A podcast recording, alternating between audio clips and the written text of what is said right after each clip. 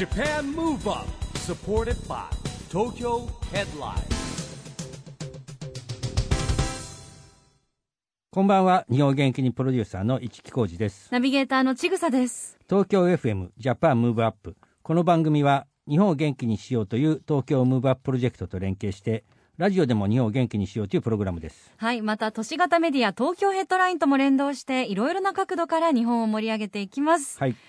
さあ、市木さん、いよいよ、子供未来国連が迫ってまいりました。もう第2回目となりますがね。あっという間ですね1年もはい。3月26日の土曜日、スモールワールズ東京で開催します。今回の内容は、これはですね今回ね難しいって声はあったんですけどジェンダーになりましたこれね、ちょうど8歳から13歳ぐらいちょうどそういうのがこう意識される年なんですか？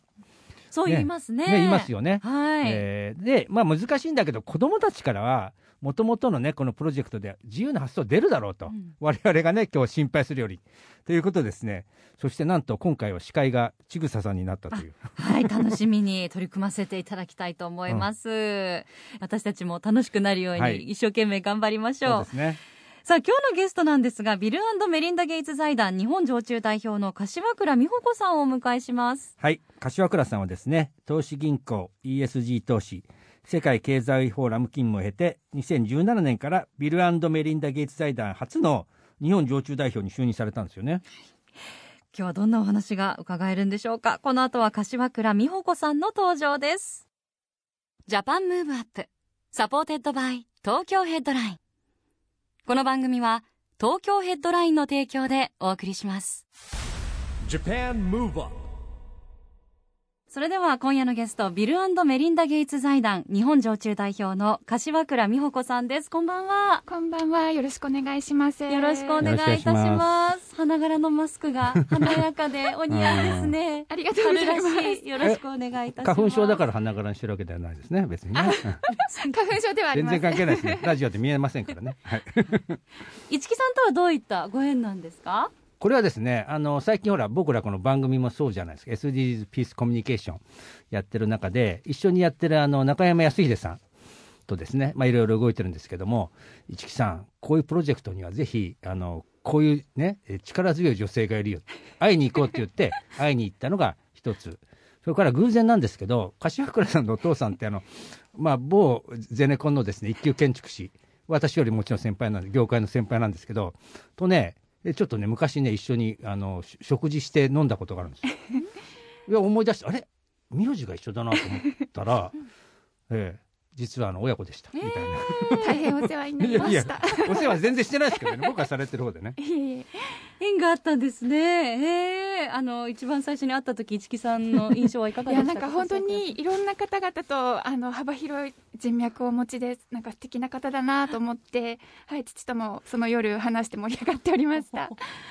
はい父ともも話されたんですか？あはいお父さん覚えてましたかね。結構前ですからねえ。全然覚えてまですね。よかったです。はい。それ誰とか言われたら悲しいからね。そうですよね。よかったよかった。あの、そんな柏倉さんですが、現在はビルメリンダ・ゲイツ財団にいらっしゃはいるということで、ビルメリンダ・ゲイツ財団、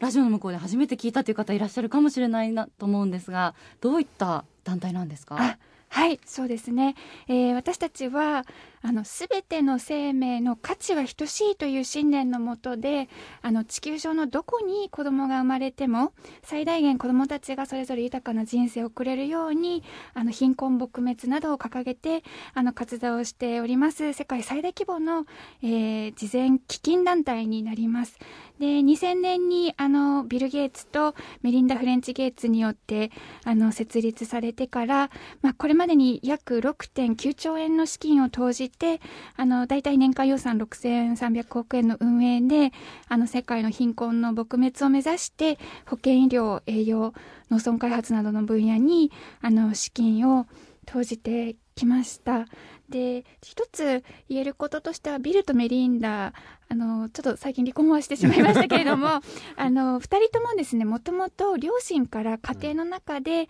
あのギビングと言いますかあの社会であの成功した立場の人間は必ず社会に恩返しをしなきゃいけないっていう価値観のもとで2人ともそういった家庭で育ってまして、うん、2人があの婚約旅行中に初めてアフリカを訪問した時に、まあ、多くの子どもたちが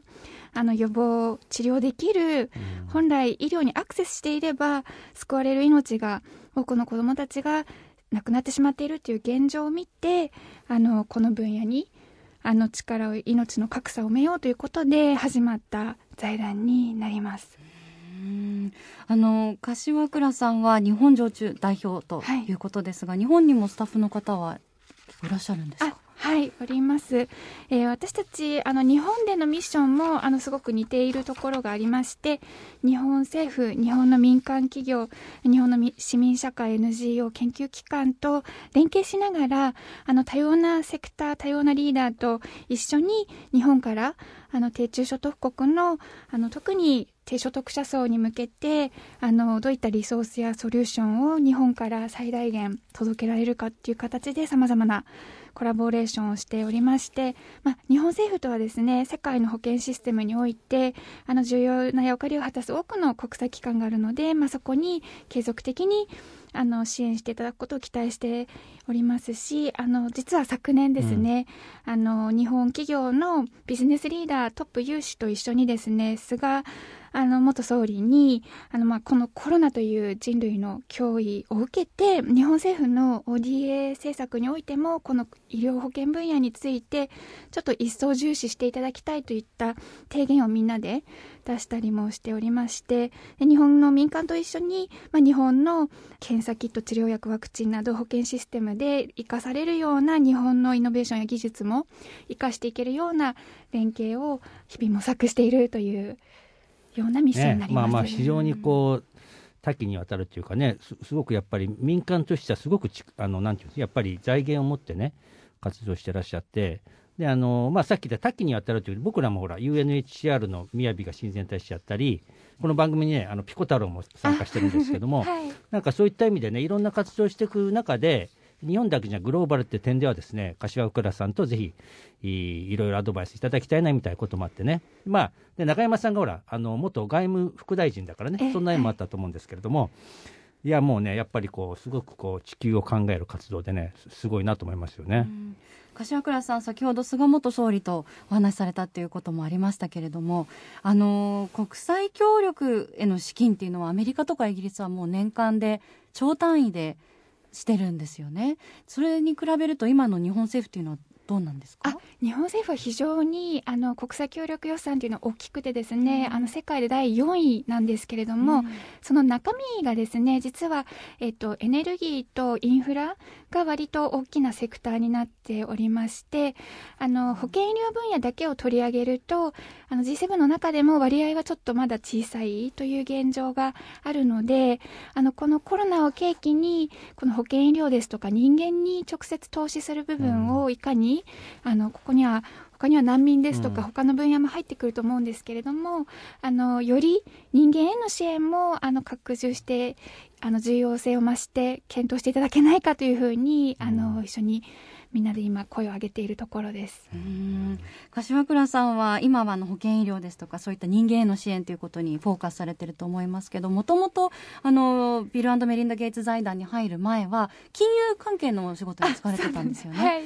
その時もあのどちらかというと社会貢献に力を入れたお仕事されてたんでしょうか？あそうなんです。ちょっと私遡りますと、6歳の時に初めてメキシコを訪れて、うん、で海外あの家族で旅行で行ったんですけど、まあ、自分自身が6歳というまだあの子供の時期にあのメキシコシティで裸足の女の子に物乞いをされて、全く同じ年齢のくらいの女の子だったんですけど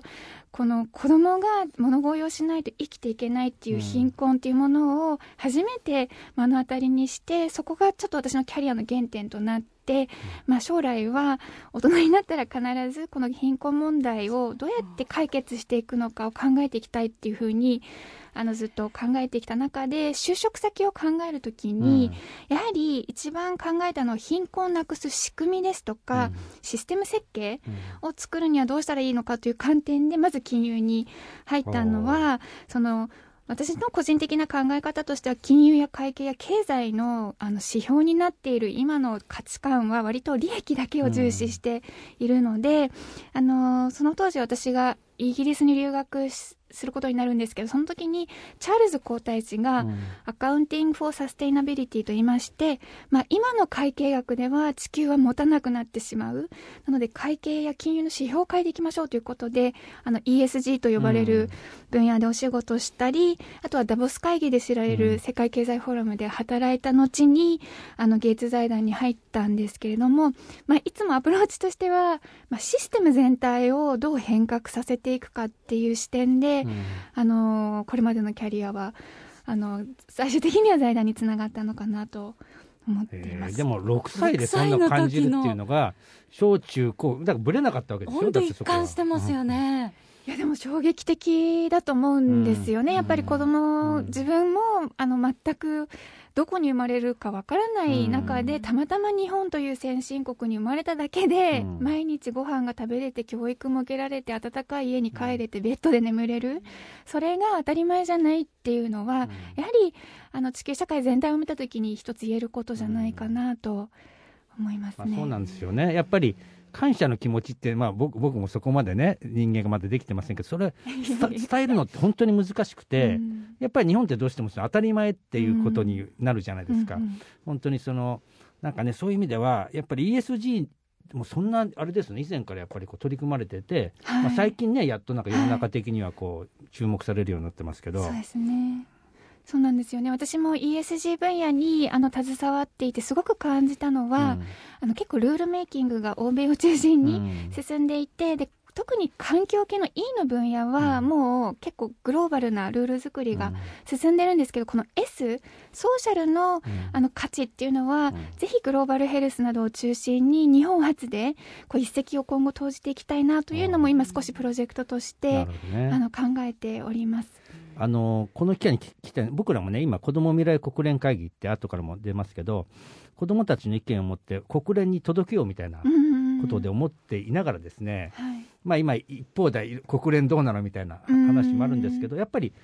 ねあの柏倉さんにちょっとこうご意見を伺いたいんですけどやっぱりそれでも国連にね投げかけるっていうことしか今はないですよね。私は子供の視点こそがうん。一番答えがあるんじゃないかなって今思うんですよね。うん。あの私自身自分の仕事もその6歳の時のその感性、うん。あの感覚を忘れないようにしようってすごく思ってまして国連のまあ改革とかいろんな、どうん。あの大人の事情とか大人の作ったこの社会経済システムってもう大人の視点でいろいろ固まっちゃってるところに子どもの純粋な視点でやっぱり物事を解決していくっていう視点は非常に重要なんじゃないかなって、はい。なるほど。そうですよね、うん。はいありがとうございます。ありがとうございます。えまだまだお話伺いたいと思いますが、一曲挟ませていただきたいと思います。えー毎回ゲストの方に日本を元気にする曲のリクエストをいただいてるんですが、柏倉さん普段音楽をお聴きになりますか？ああそうですね。あの結構はい BGM でいろいろかけてます。あ、そうなんですね。はい。では、その中からぜひ元気になるような一曲お選びいただければと思います。はいあの久石譲さんの「サマー」をリクエストしたいと思います。かこうノスタルジックで、かつこう夏が待ち遠しくなるようなね、名曲ですよね。まあ柏倉様って感じだねもう。音楽が。ななぜ今回お選びいただいたんでしょうか？これなんかすごくワクワクするので私人とかあのうんいろんなあの何かこう暗い時コロナとかうん。今のウクライナ情勢でもやっぱり人の中にある優しさとか素晴らしさに出会えると思うと毎日ワクワクするので、うんどんなに大変な時代でもあのワクワク毎日してたいなと思いを込めてこの音楽なんか落ち着きますよねやっぱりね、ねえなんかこう、はいうんわかるなんかえー染みますよね。お送りしたのは柏倉さんの日本を元気にするリクエスト、被災市場でサマーでした。今夜のゲストはビルメリンダ・ゲイツ財団日本常駐代表の柏倉美穂子さんです。後半もよろしくお願いしますよろしく。お願いしますこの番組では SDGs にもフォーカスをしてるんですがビルメリンダ・ゲイツ財団の SDGs への取り組みは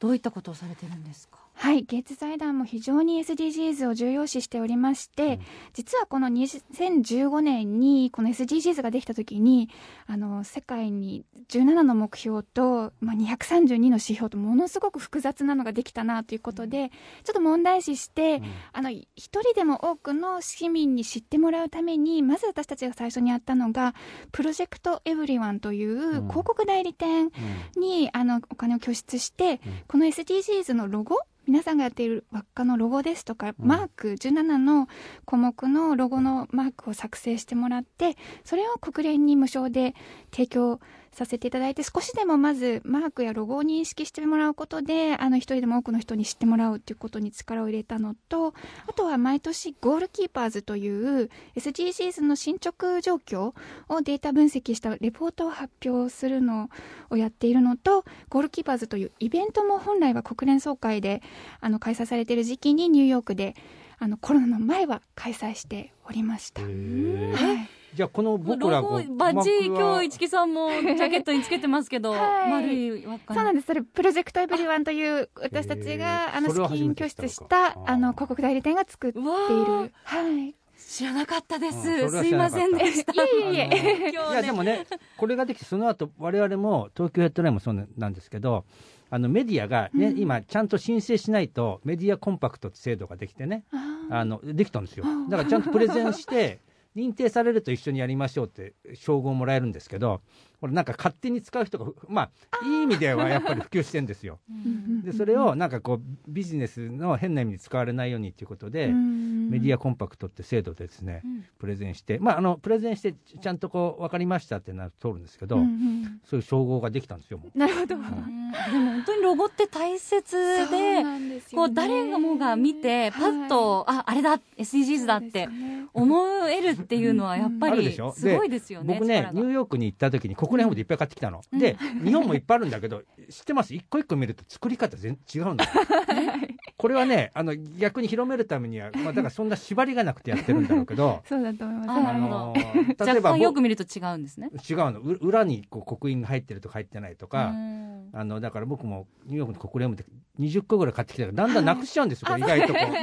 なくさないでくださいよ。言っていただければいろいろ出せます。大事にしてよ。で、ちょっとね、仲間と頼んで、あの、オリンピックでもしたんですけど、マグネットの作ったんですね。ああ、穴開けなくていいように。これがまたね、ちょっとお酒とか飲んじゃうと落としてだからやめてよ。ちゃんとちゃんとしてくださいよ。すみません。なんかいろいろね落としたところ拾ってくださった方もいらっしゃると思いますが。はい。そしてこの番組では実はあの日本から世界へ発信するコミュニケーションによる社会課題解決に向けた SDGs ピースコミュニケーションというのもテーマにしておりまして今日はぜひ柏倉さんの SDGs ピースコミュニケーション宣言をいただきたいと思います。はい、えー、SDGs コミュニケーションに向けて私柏倉美穂子は世界と日本の貧困撲滅に向けて毎日精進します。ありがとうございます。力強い。力強い言葉でね、はい、えー頼もしいですよね。あの我々も番組として SDGs だったり何かあの貢献できるようなことをね発信できればなと常日頃思ってるんですけれども、うん、SDGs ピースコミュニケーションプロジェクトでは先ほども話題に上がりましたが子ども未来国連というのを開催しておりまして今年も3月26日に開催が決まっております。まあ、去年からスタートして、まあ、もちろん外務省にも加わっていただいてやってましてですねあとはやっぱ継続してやっていこうということで、各国大使館も回ってるんですね。えー、EU の代表部の、えー、フロアさんが非常に熱心でですね、うん、参加いただいてるんですけども、まさにもともとは、えー、さっき柏倉さんおっしゃったように、例えば SDGs の2030年って大人になるのは子どもたちじゃないですか、うん、でこれからの子どもたちのためにやっぱこういろんな社会課題あるんですけど、うん、コミュニケーションして解決していこうよと、うん、あのまあ、日本的な発想ではあるんですけどもまあ、その中で子ども未来国連会議立ち上げたんですね。でこれはあの毎年やってきながらですねあのご存知かと思う2025年の万博がです。SDGs がテーマなんで、はいはい、一応ここでやる段取りにしながらかつですねまさにこの子どもたちの意見を発信していこうぜってことで国会議員のサポーターズクラブの作りましてですねさっきの中山さんが幹事なんですけどもあの、まあ、去年まで官房長官やってました加藤勝信さんをですねサポーターズクラブリーダーといたしまして あの応援隊を作ってですね、やっぱりおっしゃったようにみんなやっぱ子どもたちの意見を、うん。えーやっぱり発信していかなきゃいけないし受け止めなきゃいけないじゃんっていうような、うんうん。なんだろうもともとそういう発想を持ってたのかもしれないんですけど僕はやっぱこの、まあ、ここういうこと言って怒られちゃうかもしれないんですけどねこのグローバルなコロナ禍によってやっぱり皆さんが人間性の回帰が強まったんじゃないかなって気がするんですけどね。あそうですよはい本当にそうだと思います。私このコロナ禍の中で、やっぱり人の優しさとか素晴らしさをたくさん目の当たりにしたなと思ってまして、まあ、保健医療従事者ですとかやっぱりあのスーパーで働いてる方々とかあのウクライナも今すごく大変な情勢だとは思うんですけれども、まあ、そういう大変なあの環境の中でこそやっぱり人の素晴らしい部分ってたくさん引き出せるんじゃないかなとすごく思います。そう。ですよね。なんかこう、技術が進歩してテクノロジーが進歩したらすごく幸せな世界しか来ないのかなと思ってたら、うんね、なんかこう逆に分断によってこう想像を絶することが起きちゃってるっていうね、ことをすごく感じるんですよね。あの柏倉さん先ほども子どもの視点にこそ答えがあるというお話ししてくださいましたけれども本当にあの子どもたちからって大人では考えられないような意見とかアイディアが飛び出したりしますよね。はい、本当にそうだと思います。あの私はゲイツ財団の活動、基本的に低中所得国のあの貧困問題をあのやっているんですが、個人の活動で今足立区の方であのこれまで子ども食堂ですとか、はい。フードデリバリーの活動をやってるんですけれども、やっぱりそういうところでもまあ子どもたちと触れ合う中で、やっぱり子どもの視点の素晴らしさとか、あの私たち大人がこう社会に出てしまってからあの身についてししまったこう狭い視点とか視座をやっぱり広げてくれるのが子供なんじゃないかなと思うとあの皆様の活動が本当に重要だなと思いますね。市木さん今回は子ども未来国連テーマがジェンダー。ジェンダー、まあ、これね決めちゃった後に難しくてっていろんな大人に言われたんですけど最後はねみんなの同意見はねいやもう子供たちに自由に任せたらね何か意見が出てくるだろうというですね ことにはなったんですけど、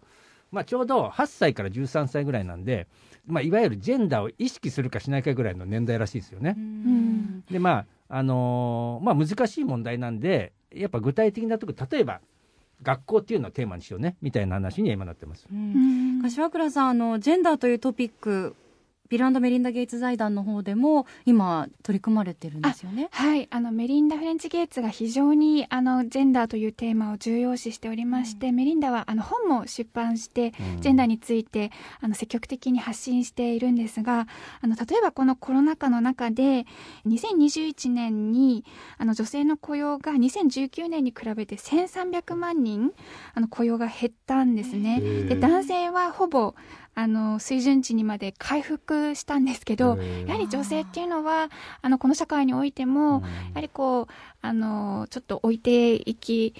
がちなあのジェンダーのその格差というのはどこの国でもどこの途上国でも非常に重要な課題だと思いますしあの最近私の友人がよく発信しているのが今回のウクライナのあの紛争においてもやはり今交渉の場に女性のあの意見や女性が和平交渉の場にいないというのはあの本来であれば女性が参加すると和平は長あのより長く維持されるっていうのはもう研究で出ているので、実はこれから本当に女性の時代女性が男性と同じだけ意見を発信できるとこの地球社会より安定していくんじゃないかなと非常に感じております。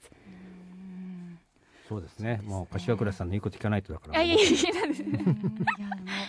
あの柏倉さん、今、本当こう社会的にもいろんな問題や課題があって取り組むべきことがもう山積みだと思うんですけど、はい。柏倉さんご自身としてはこれからどういった目標だったり夢をお持ちですか？ああそうですね。やっぱり私はその自分の人生を終えるときにやっぱり6歳の自分に対してちゃんと最大限のことできしたよというようなあの人生を送れたらいいなと思っていてやはりそこは子どもの頃の感性ね子どもの頃大事だったものとか大切にしてきた価値観とか、気持ちをそのままやはり持ち続けるっていうのは本来の自分にすごく回帰するのかなと思ってますね。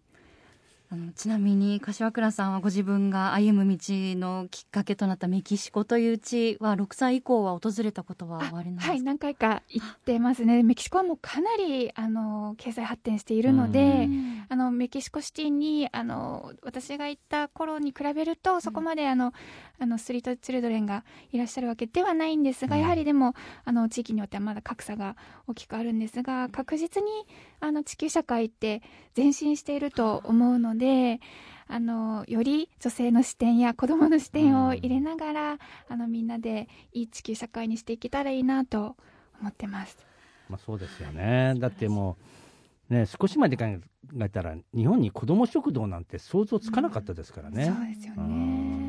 でもあのこの柏倉さんが6歳の頃から今までってもうあの数年数十年のうん。短い単位だと思うんですけどそれでもやっぱ前進してるっていうのは、あの世界中が助け合ってきた証でもあるのですごく希望が持てますよね。そうですね、あの本当にウクライナとか、うん。今あの今回のコロナもそうですけどやはり感情を揺さばれるこうすごく落ち込んでしまうニュースが多いと思うんですけど、私は人の中にあるやっぱり素晴らしさを毎日ワクワクしながらあのさそこに視点をあのフォーカスを当てていればそこのポジティブな力の方が大きくなっていくんじゃないかなと思ってまあ、ます。そうですね。まあ、希望という言葉があるように、やっぱりね、アクションを起こさないとね、あの、やっぱり進んでいきませんからね、はいあの、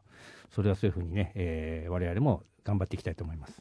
はい今夜のゲストはビルメリンダ・ゲイツ財団日本常駐代表の柏倉美穂子さんでした貴重なお話本当にどうもありがとうございましたありがとうございました。Japan. Move Up,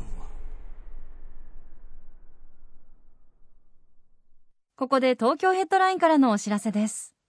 東京ヘッドラインのウェブサイトではオリジナル記事が大幅に増加しています。最近の人気記事は岩田貴則、どの面下げて舞台挨拶に中村智也からはなんでこの役受けたの？ミルクの満足感が鍵？ペットボトルとチルドカップのラテの違いとは？最優秀主演男優賞初受賞の西島秀俊。仕事がない時期が長かった。話題賞では小栗旬が菅田将暉のコスプレ。 EXILE TETSUYA の AMAZING COFFEE とねこねこ食パンがコラボ食パン。期間限定で販売へ。などがよく読まれていました。その他にもたくさんの記事が毎日更新されていますのでぜひ東京ヘッドラインウェブや SNS をチェックしてくださいね。今日はビルメリンダ・ゲイツ財団日本常駐代表のあ柏倉美代子さんに来てもらいましたけども、まあ、ちぐさとはね、あの帰国上手して、なんか気が合ってましたね、なんかね。はいなんか本当こう6歳の頃からの。決意をずっとこう胸に秘めてうん実際アクションを起こして世界を変えていくパワーが終わりで本当になんか感動しました。ね、でやっぱ人間一人のやれることに限りはありますけど、やっぱりこう、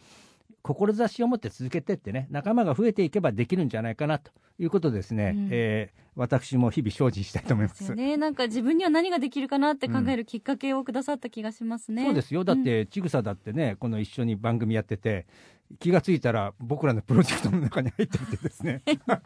自覚を持ってこれから おも頑張りたいと思います。ジャパンムーブアップ今週はお別れのお時間ですが次回も元気のヒントをたくさん見つけていきますよ。はい、これからもみんなで知恵を出し合って、日本、そして世界をつなげて、地球を元気にしていきましょう。はい。ジャパンムーブアップ、お相手は市木浩二と、ちぐさでした。この後も東京 FM の番組でお楽しみください。それではまた来週 Japan Move Up supported by Tokyo Headline この番組は東京ヘッドラインの提供でお送りしました